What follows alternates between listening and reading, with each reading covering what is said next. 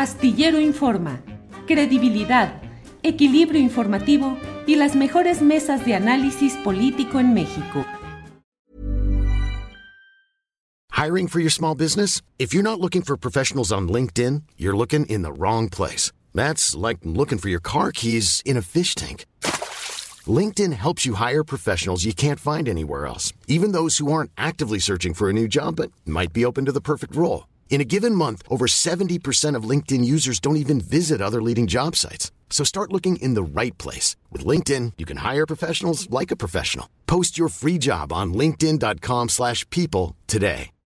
Millions of people have lost weight with personalized plans from Noom. Like Evan, who can't stand salads and still lost 50 pounds. Salads generally for most people are the easy button, right? For me, that wasn't an option. I never really was a salad guy. That's just not who I am. But Noom worked for me. Get your personalized plan today at Noom.com. Real Noom user compensated to provide their story. In four weeks, the typical Noom user can expect to lose one to two pounds per week. Individual results may vary. Fernando, buenas tardes. Julio, muy buenas tardes. Un abrazo enorme para ti y para toda la audiencia. Gracias por la invitación. Fernando, al contrario, Fernando, pues estamos en México en una en un remolino, en un torbellino de mm, noticias falsas, de campañas de odio, de difamaciones, de inventos, de campañas eh, eh, con bots y controles y toda la campaña mediática, tratando de crear la percepción de que se vive un momento crítico eh, cercano a la ingobernabilidad relacionado con el incidente de salud que ayer tuvo el presidente López Obrador en Mérida y cuyas dimensiones, al menos en el reporte oficial, es eh, lo de un contagio por COVID. Claro, con un presidente de la República que tiene otro tipo de afecciones, entre otras afecciones cardíacas previas. Pero, ¿qué significa? ¿Cómo se usan estos hechos y de qué manera en estas campañas de odio contra gobiernos progresistas en Latinoamérica y ahora en México, Fernando. Decía, decía el expresidente Rafael Correa, decía que si, que con un tono de humor, decía, si me hubiera mordido un perro, hubieran ido a entrevistar al perro, ¿no? pues sí. A ver si el perro se hubiera producido algún daño. Este, sí que no, sí que ya se volvió como parte del paisaje en América Latina, Julio, el que este cóctel, este cóctel complejo que acabas de caracterizar entre agresiones financieras, agresiones de la llamada guerra judicial o lawfare, eh, por supuesto la, guerra sistemática de fake news que, que, se despliega por todo el planeta y en América Latina en particular contra gobiernos llamados progresistas, es un cóctel complejo en el que a veces no sabe uno exactamente de quién proviene la iniciativa, ¿no? a, veces uno tiene la sensación de que, eh, de que es una sola voz la que orquesta a través de estos distintos frentes, eh, pues las ofensivas que tienen como, como destinatario un, un, pueblo, unos pueblos, eh, a los que tratan de moldearle la cabeza como de lugar. Tengo la, tengo la certeza de que el objetivo fundamental es, por un lado, confundirnos y por otro lado, desorganizarnos, desmoralizarnos, ¿no? Eh, em, creo que, creo que las oligarquías de América Latina, con todos sus terratenientes y empresarios, este, en nada invierten más recursos y más dinero que en eso, en, desorganizarnos a como de lugar. Y una, una, mecánica es, desde luego, el someter a desgaste a todos los referentes y líderes este, que, que, tengan alguna capacidad de organización y de movilización a, nivel de movimientos de masas. ¿no? Eh, entonces, el menú es complejo porque esto, esto que a, lo que aludes ahora del periódico en Yucatán, si entendí bien, este, em, por un, quizá no tenga una pretensión mayor que no sea la de eh, someter a, a, dudas la salud del presidente, capaz que no tienen otra idea, otra iniciativa por ahora, cumpliendo alguna parte de algún plan quizá más complejo. No quiero ponerme excesivamente conspirativo, pero sí que hay una sistematicidad que llamaría, valdría mucho la atención a analizar, y no solamente por los ejemplos como este, ejemplos de cabotaje o ejemplos más, locales, sino porque uh, es posible desprender un análisis de la sistematización que hay en el, en el modelo de manejo de las ofensivas mediáticas. Te está hablando hoy un, un, testigo de hace pocos meses eh, de, de, un intento de magnicidio en, en, Argentina. Este, dos veces gatillaron contra la cabeza de la vicepresidenta de la nación eh, y no ha habido minuto, un solo minuto desde entonces y hasta la fecha en que no continúen las ofensivas, una vez por parte de la Suprema Corte de Justicia, que hoy está sometida a juicio político, otra vez por el monopolio mediático del grupo Clarín, que no cesa en casi ninguno de sus, de sus muchos este, monopolios este, altamente concentrados, este, y, el ejército de locutores y llamados periodistas que a las 24 horas del día, una y otra vez, este, eh, culpan, este, tiran sospechas, tiran falsedades sobre Cristina Fernández de Kirchner, o bueno, y ya que te digo de, Nicolás Maduro, o qué, o se puede decir de, digamos, de otros líderes de la región. Em, pero una pregunta interesante, nosotros nos, importa, pues, en el instituto que yo, donde yo trabajo, este, de la Universidad de Lanús, nos interesa mucho ir, ir, como al fondo del problema, porque si esto fuese una forma del odio que está convirtiéndose, que está, que está desarrollándose en muchas formas o fórmulas, la pregunta es de dónde viene, dónde se, dónde se incuba este odio y cómo se procesa, cómo se maneja y cómo se inocula. Bueno, en todo caso, el, cómo podría saltar incluso a la vista por lo obvio, pero, pero mal haríamos si nos quedáramos con la sola apariencia de lo que aparece, de lo que se presenta en las ofensivas mediáticas. Hay, hay otros trasfondos que ojalá hubiera tiempo un día de entrar al hueso de esto, pero a mí me queda claro que por, por, un registro de la sistematicidad o sistematización de las ofensivas de comunicación y las estructuras de la redacción, las, la propia sintaxis con que se, con que se estructuran las, las, noticias falsas, estos hipotéticos luego que sí dicen lo que no dijeron o que no dicen lo que insinuaron, etcétera, eh, tiene, te repito, un, un, modelo que se podría eh, medianamente explicar a partir por, por, lo menos de dos funciones básicas. Uno, que yo sí creo que una parte importante de la derecha en América Latina está muy desesperada que yo sí creo que, que, esa desesperación los está llevando, entre otras cosas, a, a tratar de suplir sus carencias teóricas, sus, sus carencias intelectuales, su, su, pobreza intelectual, con eh, mecanismos de histrionismo o de, o de, o de eh, vociferación o de altisonancias que, eh, que, que una tras otra, según se van viendo, por ejemplo, en Perú contra Castillo, por ejemplo, se van viendo eh, contra todavía estas horas contra Lula en Brasil, en fin, eh, a, a, hablan de, de, que alguien está autorizando un sistema de, de, de, ideas, si es que las hay, o de sintaxis, donde la pobreza teórica, Julio, es alarmante.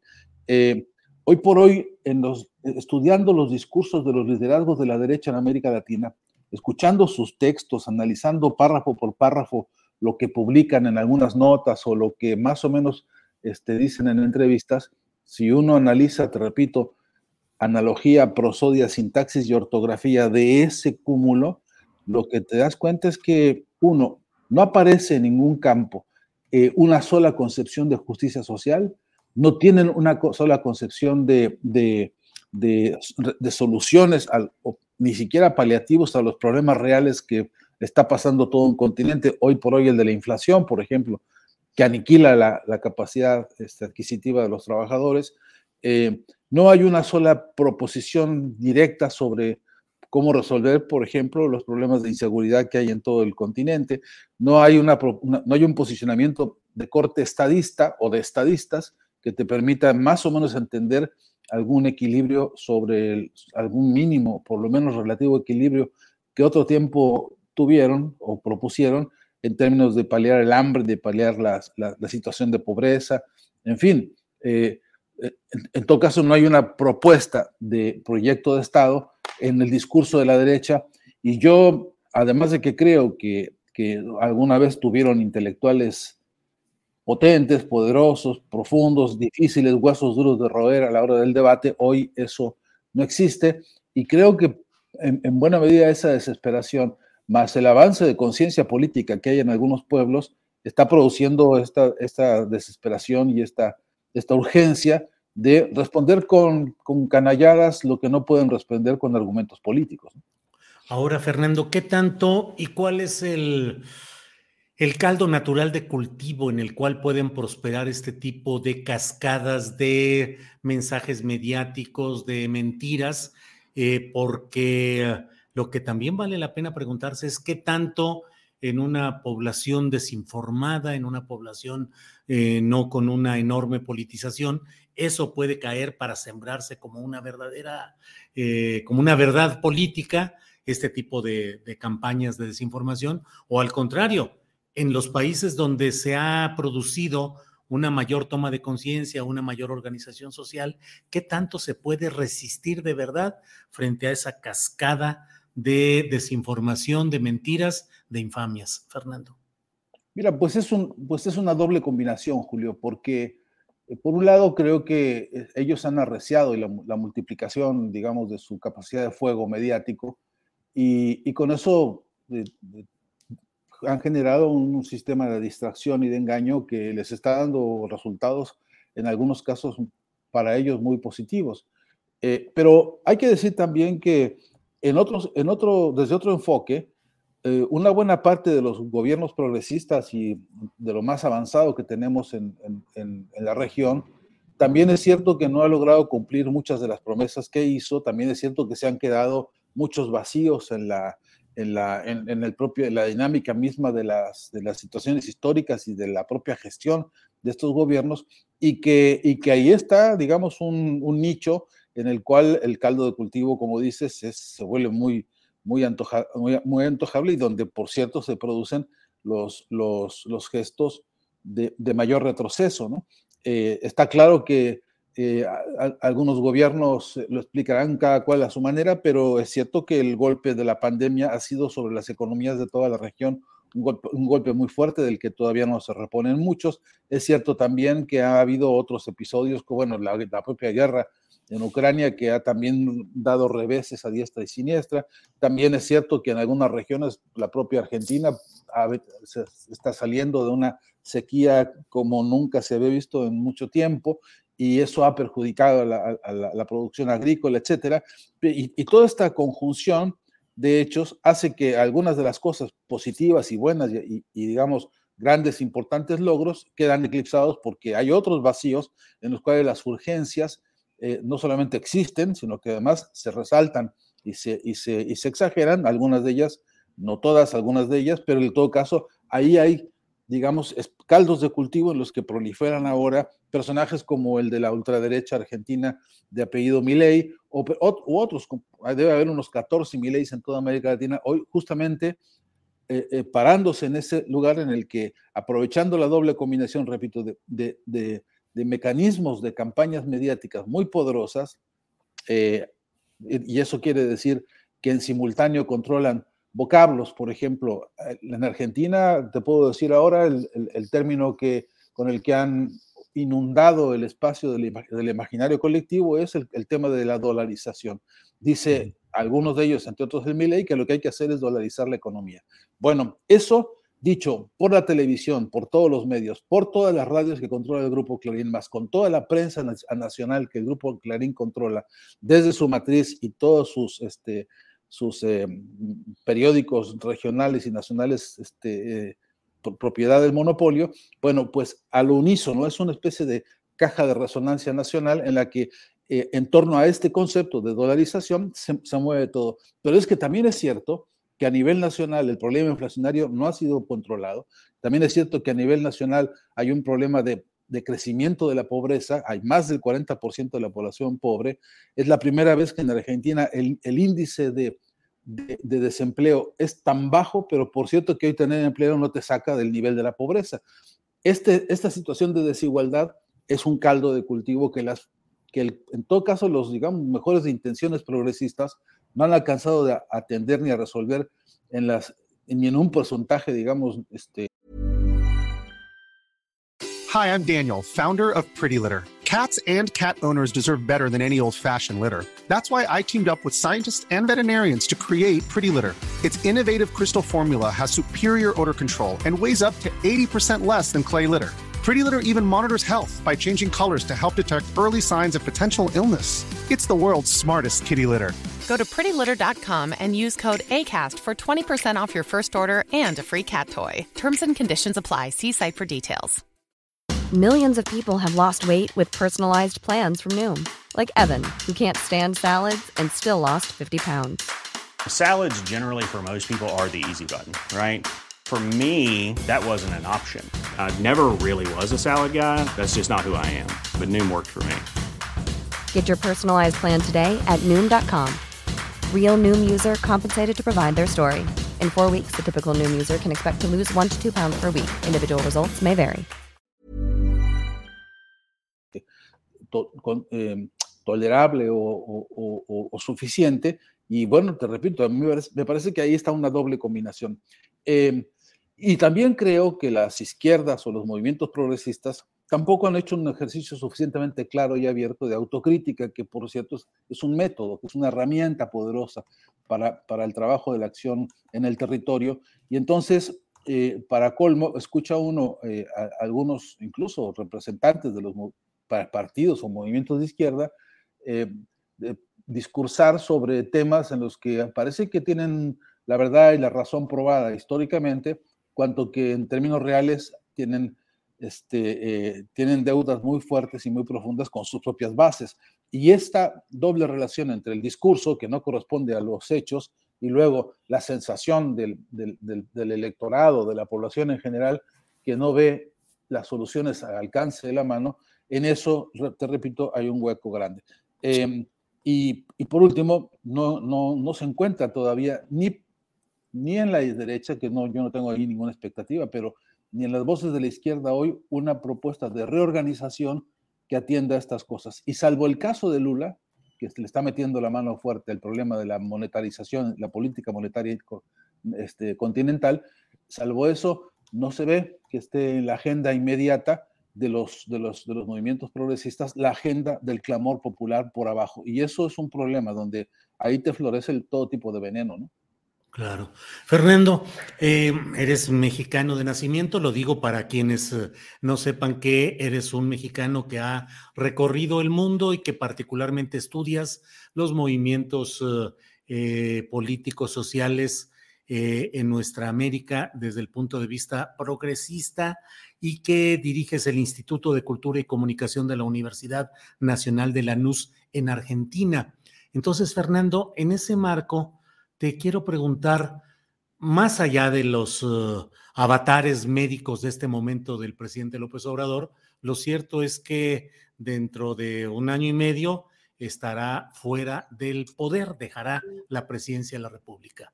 El obradorismo ha sido un momento que ha cambiado muchas cosas y muchas reglas con consecuencias que ya podemos analizar en otro momento, pero de que ha sido un momento de despegue, desahogo de fuerzas sociales contenidas y de expectativas de cambio, creo que lo ha sido. Te pregunto a la luz de otros movimientos en otros países, el peronismo, el chavismo, eh, la historia personal del propio Lula, ¿qué tanto un movimiento como el obradorismo puede continuar adelante incluso sin la presencia directa del propio López Obrador, que él ha dicho que él se retirará a su finca chiapaneca y que no va a recibir a nadie y no va a hablar de nada. ¿Puede continuar un movimiento como el obradorismo en el escenario mexicano, como han podido continuar otros movimientos en otros países, Fernando?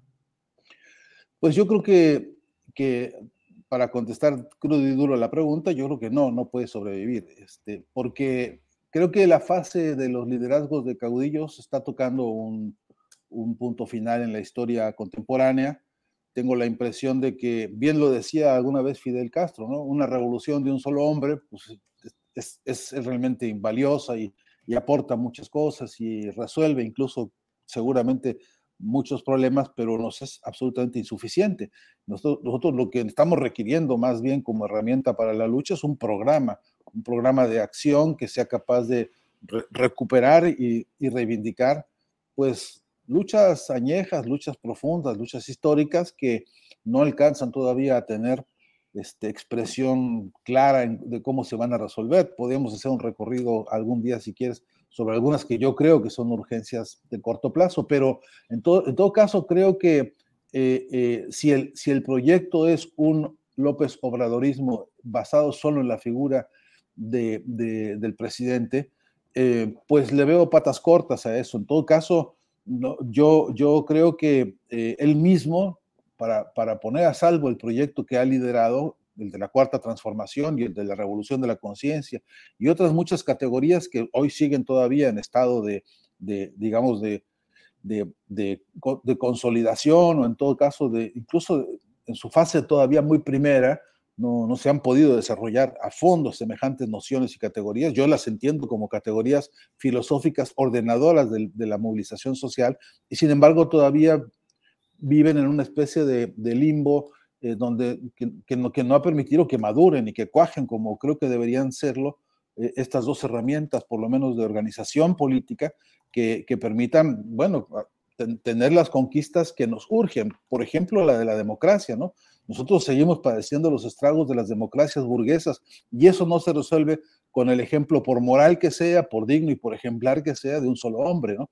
Nosotros necesitamos entrarle a duro al debate sobre la democracia adentro de Morena y adentro de toda organización científica, artística, política, de todo género, y, y necesitamos que este proyecto de, discusión democrática de fondo de las organizaciones políticas eh, comience por transparentar el financiamiento de la política, que comience por transparentar peso sobre peso la realidad, quién, quién mueve y cómo se mueven las finanzas, porque cada uno de esos pesos y centavos con que se mueve la política son dineros de los pueblos. Y entonces la, la, la, exigencia de claridad que los propios pueblos hacen respecto a la honradez de sus líderes y a la honradez de sus organizaciones todavía no está expresada con claridad ni en reglamentos, ni en, ni en un cuerpo moral y ético que lo explique y que, forme una cultura de esto, y muchísimo menos en términos de una cultura política. Creo que para, es, para cosas de esta envergadura y de esta profundidad, de esta, digamos, filosofía de la justicia social de un nuevo orden, de lo que yo entiendo como un humanismo de nuevo género, no, no, no está planteado, no se puede resolver con con la figura de un solo hombre, ¿no? En todo caso, creo que esa figura tendrá durabilidad, tendrá proyección futura en la medida en que, en que, en que realmente su herencia sea un programa de acción política, un documento rector que sea eh, sometido a debate, sometido a consensos y sometido a participación más amplia, ¿no? Creo que todavía no se ha logrado. No, no, no, no tengo muy en claro que que tampoco se esté logrando, por ejemplo, el gran relevo político nacional que requiere ahora una juventud más consciente de su papel y con una noción más clara de lo pernicioso que el capitalismo ha sido para México y en su versión neoliberal o en su versión conservadora o como quiera llamarle cada cual en América Latina, tiene nombres distintos, pero no tenemos, digamos, hoy por hoy formado ni conformado un frente, digamos, de una, de un, de una corriente política este, de jóvenes transformadores que, que, que, son los herederos de una intervención y, y, no nos alcanza con que esos jóvenes se orienten con la figura de un caudillo, de un líder. Nos, nos, nos importa que, que la orientación sea sobre un programa político de fondo cuyo alcance, a mi entender, hoy por hoy, este, debe ser de, de transformación histórica significativa. Las, las condiciones del planeta hoy lo exigen en, todos los ámbitos, desde los modelos o, problemas de la ecología o de los ecosistemas en el mundo, hasta, por supuesto, las formas de participación colectiva y democrática que, por ejemplo, en el campo de la academia, los desastres que hemos visto en muchas universidades en estos tiempos, asaltadas, usurpadas por las derechas y las ultraderechas, sometiendo a los estudiantes a formas absolutas que atrasan brutalmente el desarrollo de la ciencia.